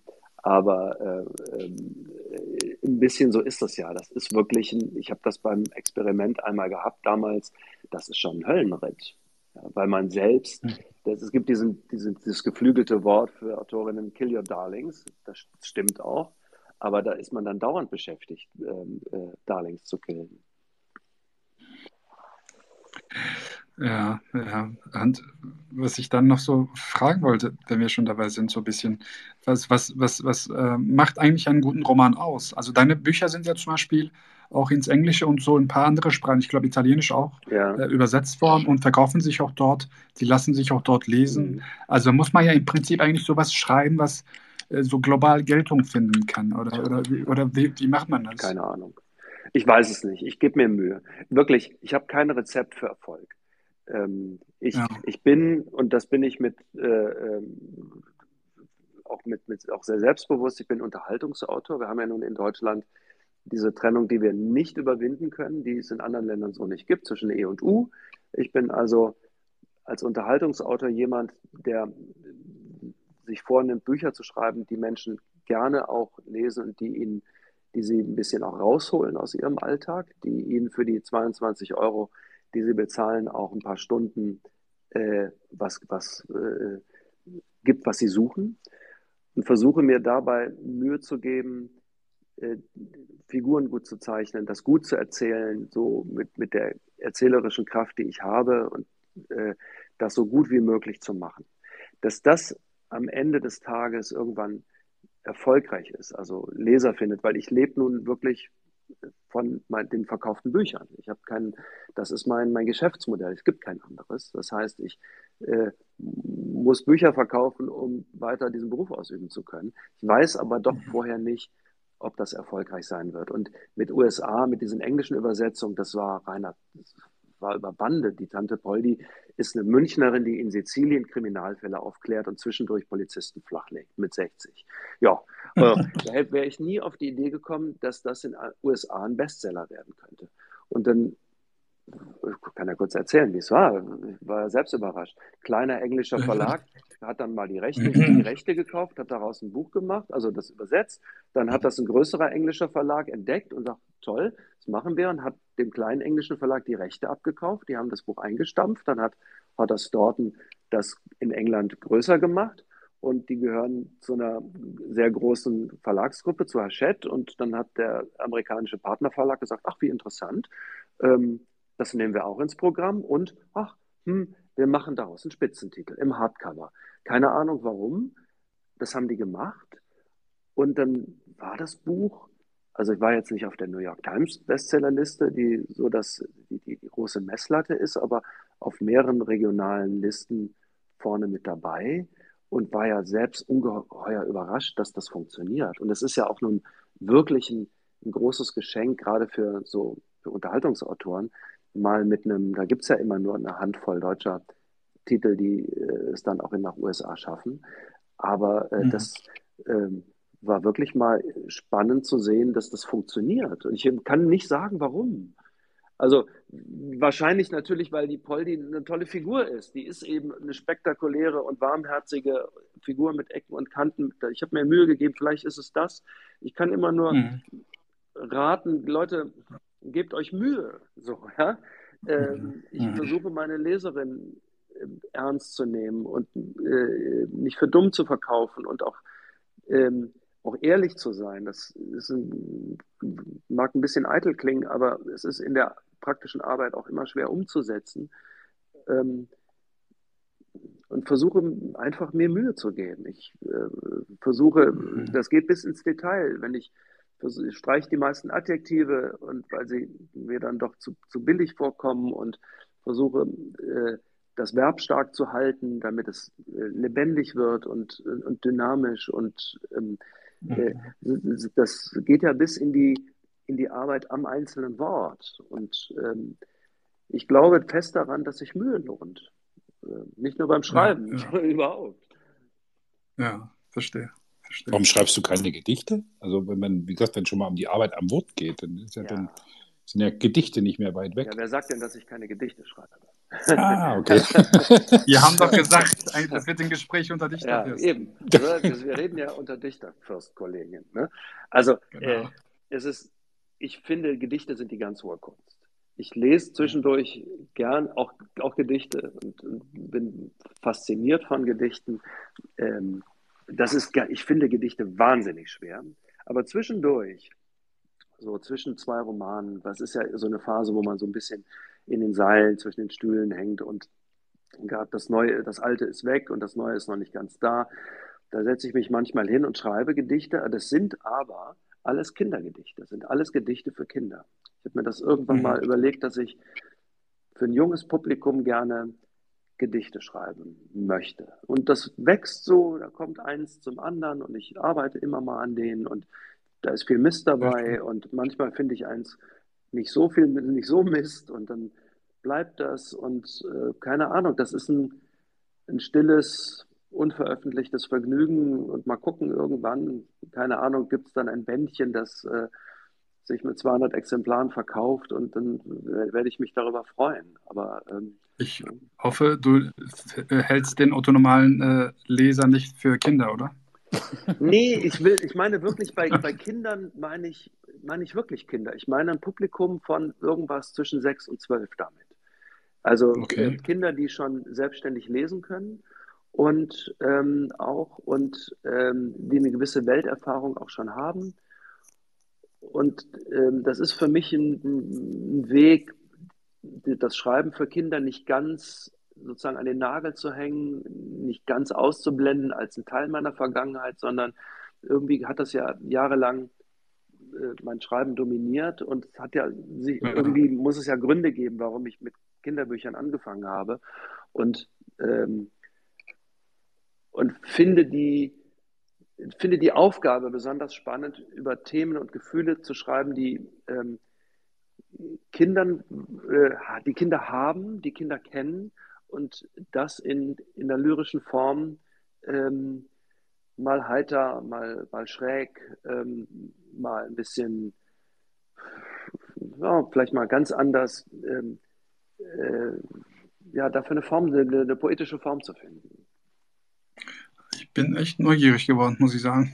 Ja, ja, ja würde ich gerne lesen, würde ich gerne lesen und erfahren, ob ich noch ein Kind bin. Das wäre schön. Naja, ich finde ja, find gerade immer das ist ja die Aufgabe bei Kindern. Entschuldige, das nur ganz kurz noch. Ja. Bei, die Aufgabe, wenn man Kinderbücher schreibt, ist natürlich, dass man auch die Erwachsenen damit nicht langweilt, weil die Erwachsenen lesen es ja auch, die Eltern sollen es den Kindern genau, vorlesen genau, genau. und die sollen sich beim Vorlesen nicht langweilen. Wir greifen natürlich erstmal, wenn wir als Erwachsene Bücher kaufen, nicht in die Kinderbuchabteilung, wenn wir für uns ein Buch suchen. Aber äh, das ist die große, das ist die große Aufgabe auch im Kinderfilm, die, die Erwachsenen mitzuunterhalten und mitzunehmen. Natürlich, klar. Das war, war gerade mein, mein Einwand, zu sagen, es ist nicht verdammt schwer, Kinderbücher äh, zu schreiben, weil, wie gesagt, weil Erwachsene immer mitlesen. Ja. Ach, nö. Und auch aussuchen. Ich meine, Kinder kaufen sich keine Bücher selbst. Ja, aber darüber, was ähm, Bücher verkaufen, denke ich ja beim Schreiben gar nicht nach. Ähm, mhm. Bei Kinderbüchern denkt man nochmal darüber nach, so was ist jetzt etwa meine Zielgruppe, weil die ist ja so sehr, äh, die verändert sich ja alle zwei Jahre. Da muss man sich schon mal überlegen, ist das jetzt was für, äh, für, für äh, Kinder, die noch nicht lesen können oder für Leseanfänger oder sind die schon ein bisschen weiter? Das ist schon mal ein Gedanke an die Zielgruppe, aber ansonsten kann ich nicht über Markterfolg nachdenken. Da bin ich beim Schreiben geliefert. Das, äh, das funktioniert nicht. Und ich habe auch Kinderbücher geschrieben, die eben auch ein bisschen am Markt vorbei waren, wo ich dann immer so Meldungen bekam. Das war dann ganz früher, waren zwei Bücher, Franz Ratte räumt auf, Franz Ratte taucht unter. Das geht um eine Ratte, Mäuse, Kakerlaken auf einer Müllhalde, die da so ihr Leben leben und ein bisschen Beef haben. Gibt es schleimige Mutanten in so, einem, in so einem See und so. Und das fanden ganz viele sehr Erwachsene sehr eklig. Und, äh, und so, ja, sorry, aber das waren die Bücher, die ich vermisst habe. So, das, ja, ähm, so geht man ja vor. Man wir füllen ja als Erzählende auch Lücken. Ja, also ich versuche ja die Bücher zu schreiben, die ich nie hatte. Die es so nicht gibt, ja. ja. Das ist richtig, ja. Das, das, stimmt, aber gut, klar, wenn sie Erwachsene ekeln, kauft halt ja, das bleibt mal dabei. Genau. aber ist das dann nicht, nicht so, weil, weil, du vorhin gesagt hast, damit mit, äh, ins Amerikanische übersetzt und, und, und, und Bestsellerlisten, aber diesen, diesen, die, hast du das bei gar keinem Buch, diesen, diesen Druck? Äh, also jetzt gerade auch, wie gesagt, bleib mal bei dieser Polly, ähm, sozusagen, dass dann das nächste äh, wieder genauso gut sein muss? Oder, oder, oder sagst du, okay, das war jetzt eins? Nee, den Druck, ähm, ja. Den Druck habe ich, doch klar. Also ich schreibe ja jetzt gerade die Fortsetzung zu Terra di Sicilia und ich habe ein sehr gutes Buch für meine Verhältnisse vorgelegt und das erzeugt natürlich einen, einen hohen Druck auf mich, das da nicht nachzulassen, das mal mindestens das, das Level zu halten. Und dann gibt es mhm. viele andere Gründe, die das auch nochmal schwierig machen. Äh, der Druck ist immer schon da. Und der, die Aufgabe, und da hilft Routine äh, durchaus, ist eben immer, diesen Druck irgendwie auszublenden. Also den, den wirtschaftlichen Druck, das heißt, das Geld wird knapp oder ähm, äh, den, den, den, den, eigenen, den eigenen Ehrgeiz, auch die, äh, auch das Gefühl oder den Wunsch beeindrucken zu wollen. Ne? Wenn ich das habe, bin ich auch schon wieder geliefert. Ich muss mhm. wirklich in so einen Zustand kommen und den muss ich jeden Tag herstellen, dass mir das egal ist. Ähm, und nur so geht's. Das ist nicht einfach. Das, äh, oder sagen wir mal so, es gibt Tage, wo, das, wo, es, wo es mir besser gelingt und dann ähm, holt es mich wieder ein. Das, da ringt man schon immer mit. Ich glaube, das geht auch den meisten Kolleginnen nicht anders. Ja, wahrscheinlich geht das jedem ja. Freiberufler irgendwie ja. so. Also wie gesagt, ich habe das ja auch, es gibt mal gute und mal schlechte Tage. Und äh, wo ich einfach sage, okay, das wird halt nichts. Also das weiß man relativ früh. Äh, und dann ja. Ähm, und ich habe muss man halt gucken, noch das Beste draus zu machen. Aber ja, ja, und wenn man dann so ein bisschen so ein Imposter-Syndrom hat, ähm, dann, dann quält an das sowieso, weil man immer denkt, so mit dem nächsten Buch äh, werden alle herausfinden, dass ich, äh, dass ich das gar nicht kann eigentlich, dass ich alles bis jetzt, mhm. dass ich alle beschissen habe, so, dass ich, dass ich der große Blender bin. Und auch damit muss man klarkommen und das irgendwann sagen, das ist jetzt egal, ich mache das jetzt einfach, weil am Ende wir reden in dieser Gesellschaft ganz oft von der, ja, vom Scheitern. Man muss scheitern können und das klingt immer, ja, ja. das klingt immer gut. Das Scheitern, scheitern als Erfolg. Scheitern genau, als Erfolg, ja. Krise als Chance, bla bla. Ja. Ist scheiße. Scheitern ist scheiße, Krise ist scheiße. Natürlich ist aber, erlebe ich, meinen Erfolg, dann meinen wirtschaftlichen Erfolg auch, als nur als einen Effekt von einer endlosen Kette von Momenten des Scheiterns. Was nicht bedeutet, dass ich in diesen Momenten dass ich das toll finde. Ich, der, was ich aber tue, ist, ich mache was fertig. Und das ist ein ganz wichtiger Punkt, der eben auch die, die Profis von den Amateuren in jeder Branche unterscheidet, dass man es fertig macht, dass man sich dem aussetzt, jeden Tag mhm. und äh, von Anfang, Mitte bis Ende ähm, äh, etwas schreibt, was am Ende, wo man dann im besten Falle sagen kann, besser konnte ich es nicht. Und jetzt guck mal, ob das, ob das irgendjemand interessiert. Mal noch ein anderes Thema. Du hast ja relativ viel für den, den öffentlich-rechtlichen Rundfunk, den viel gescholtenen, mhm. äh, gemacht. Wie, wie, siehst du denn die Diskussion da gerade praktisch mit äh, von Abschaffen bis Reformieren? Ist ja da alles dabei. Ähm, das ist ja mit Sicherheit auch für, für viele ähm, äh, praktisch äh, Kunstschaffende und, und auch äh, in den Kreativberufen mit Sicherheit ja auch tatsächlich ein Problem, oder? Also wenn man, äh, wenn man das so hört. Ja, und da würden wir jetzt noch äh, bis in die Nacht sitzen, weil als, als Drehbuchautor für öffentlich-rechtlichen Rundfunk, aber bei den Privaten ist das gar nicht anders. Da äh, gibt es so, wir jammern alle über Dinge, die auch wirklich bejammernswert sind und ähm, äh, über Strukturen, die, die Katastrophe sind. Nur äh, abschaffen, da darf man den öffentlich-rechtlichen Rundfunk nicht, weil der hat einen Auftrag und der Auftrag ist richtig. Äh, aber er bedarf natürlich einer, einer, einer Reform an vielen, vielen Ecken. Und äh, dass die, die einzelnen regionalen Sender, gerade auch der ARD, die haben sich wirklich zu so kleinen Fürstentümern entwickelt und äh, äh weil sie auch viel Geld zu verteilen haben. Es ist in, in Bezug auf Autorinnen und Autoren da ein Umgang entwickelt worden, der, sagen wir mal vorsichtig, nicht besonders respektvoll ist. und der auch die Arbeitsbedingungen diktiert, die, die äh, eben auch zur sehr mediokren Qualität von deutschem Fernsehen führen. Und äh, wenn man im Vergleich zum Beispiel, ich bin großer Fan geworden seit zwei Jahren von koreanischen Fernsehserien, von koreanischen K-Dramas, die nach meinem Dafürhalten zum Besten gehören, was Fernsehen oder äh, äh, was Serien, was Serielles erzählen gerade kann. Kannst du was davon empfehlen, ja, by the way? Ja, absolut. Also, erstmal ist es immer Mainstream. Das ist das, das, was mich begeistert. Das ist immer ganz oft sehr kitschiger Mainstream, aber mit sehr weirden ähm, äh, Story-Konstellationen mit den allerschönsten Schauspielerinnen und Schauspielern natürlich. Aber es geht immer um Gesellschaft, es geht immer um äh, äh, Themen wie Beziehungen zwischen Eltern und Kindern, Müttern und Töchtern, Söhnen und Vätern. Äh, es wird immer die Gesellschaft verhandelt. Und es gibt äh, ein, eine ganz großartige Serie, heißt Itaewon Class. Itaewon ist dieser Stadtteil in Seoul, der äh, jetzt bekannt geworden ist durch diese äh, Massenpanik, wo 150 Menschen gestorben sind. Das ist ein Ausgehviertel in Seoul äh, mit vielen Ausländern. Und da ist die Geschichte, ein junger Typ, ähm, dessen Vater bei einem großen Foodkonzern arbeitet, ähm, verliert seinen Vater durch, weil der äh, äh, einem, durch einen Autounfall und schuld an dem Autounfall ist der, der Sohn des Konzernchefs, mit dem dieser Junge auch zur Schule geht. Und der Sohn des Konzernchefs ist das ganz große Arschloch, der klassische College Rapist.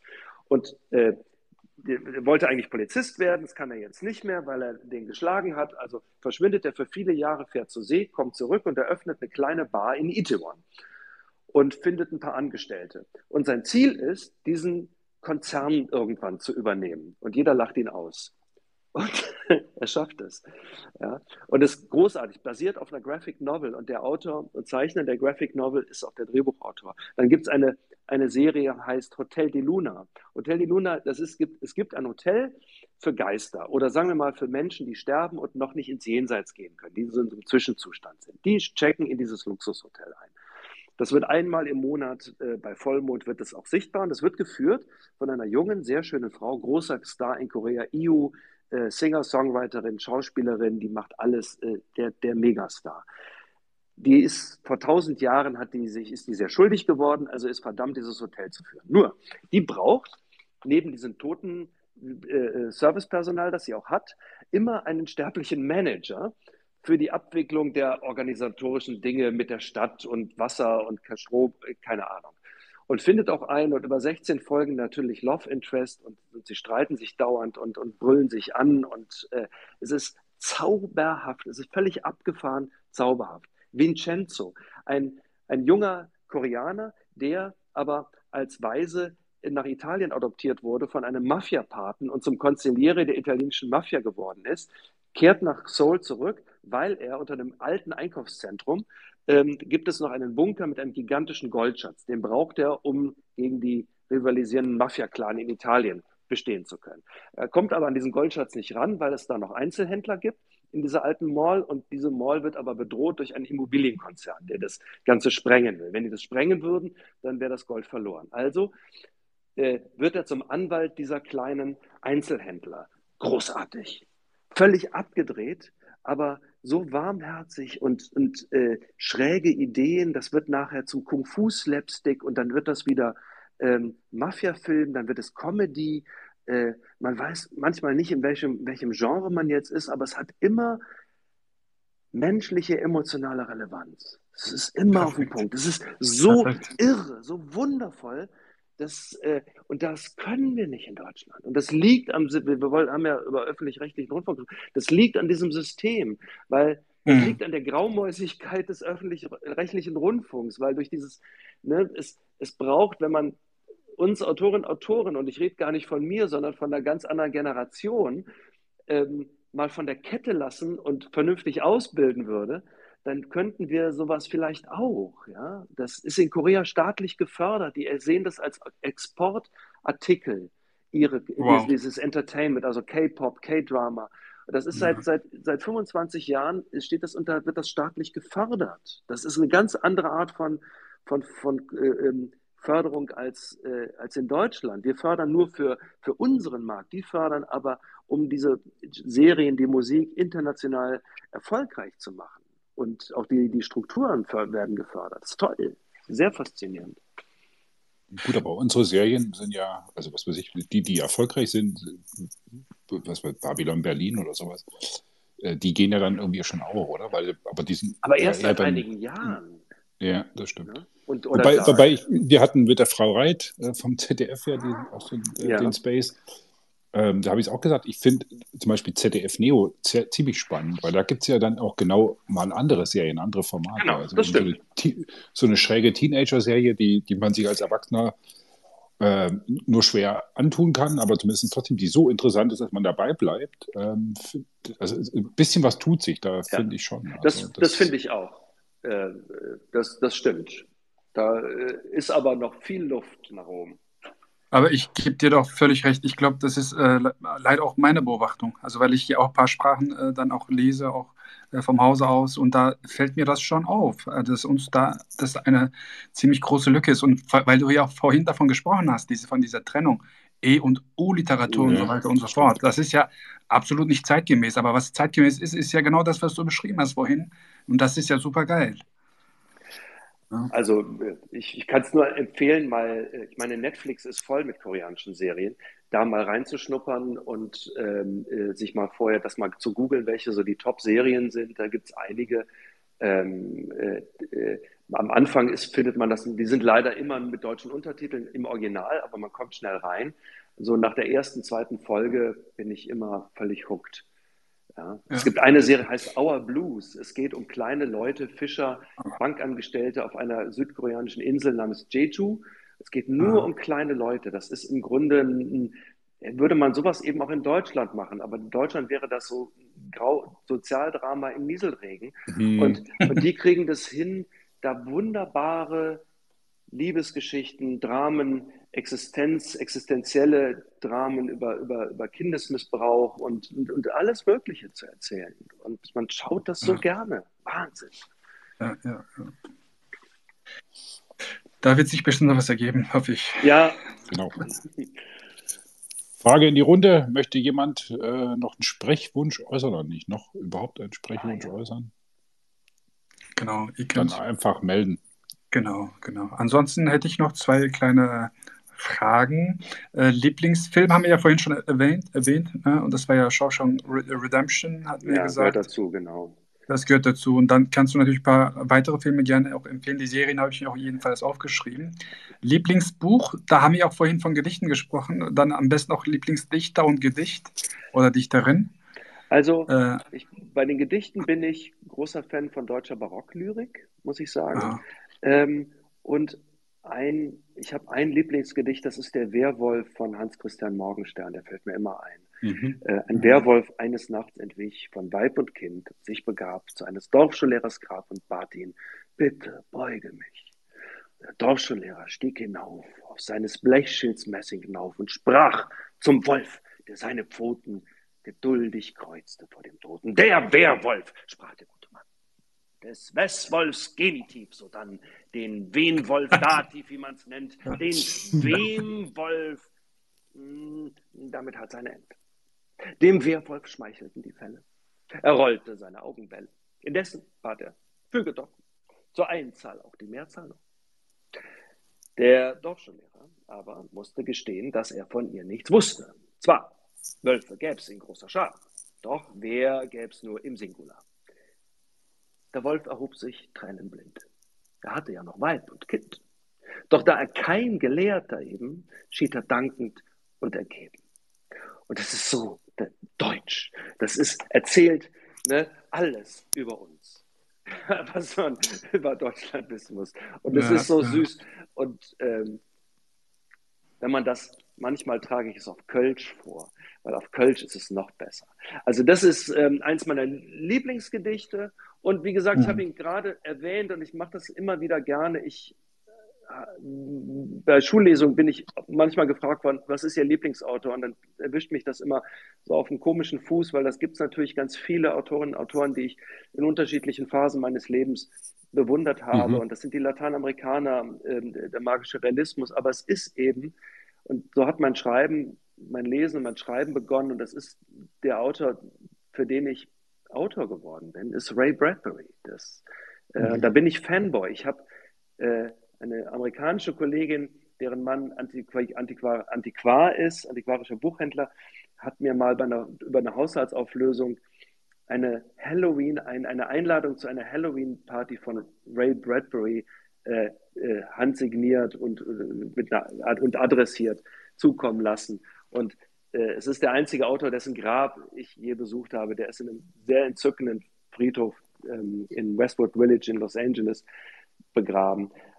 Weil das ist, äh, der hat es geschafft, aus Alltag Magie zu machen. Und der ist der große Meister der Kurzgeschichte und des, des magischen Erzählens für mich. Das, ähm, heute, wenn ich den wieder, ich lese den immer wieder und ich finde es altbacken inzwischen, aber ähm, äh, das ist so ganz groß. Da komme ich her.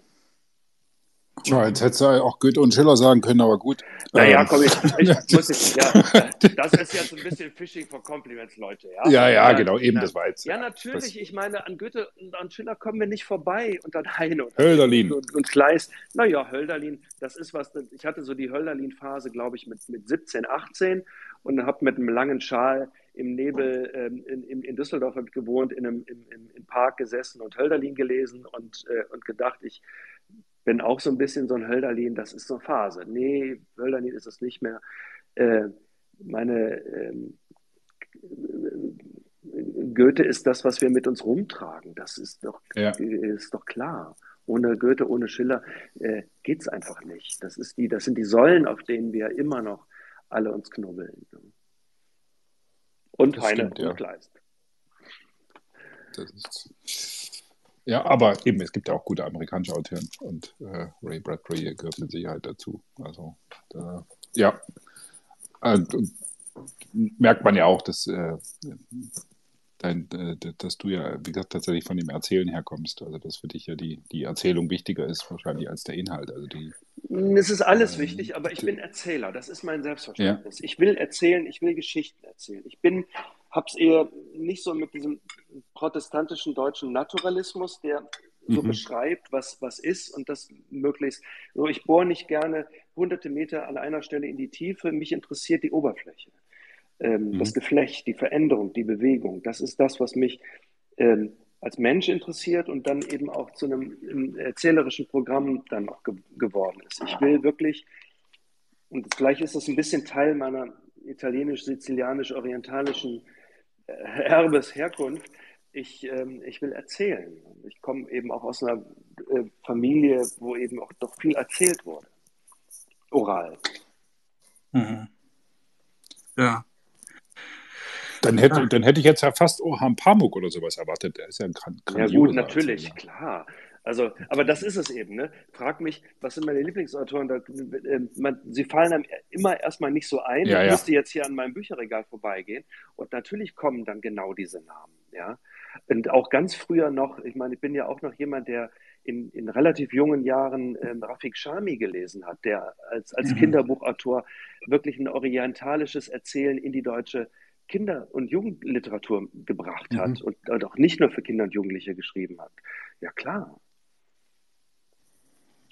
Ja, ich glaube, über Lieblingsautoren könnte man auch ganz Abend sprechen. Also das, das, äh, das wäre eine, eine, halbe Nacht äh, öffentlich-rechtlicher Rundfunk und ja. eine halbe Nacht Lieblingsautoren. Ja.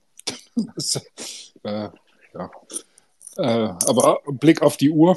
Äh, die, die anderthalb Stunden, unsere 90 Minuten sind rum ich sag mal auf jeden Fall vielen, vielen lieben Dank. Das war sehr interessant. Sehr viele schöne Einblicke auch. Danke, äh, danke in, euch beiden. Ich, äh, Besten Dank. Ja, also wirklich und, vielen Dank für die Einladung und ähm, äh, äh tolle Sache.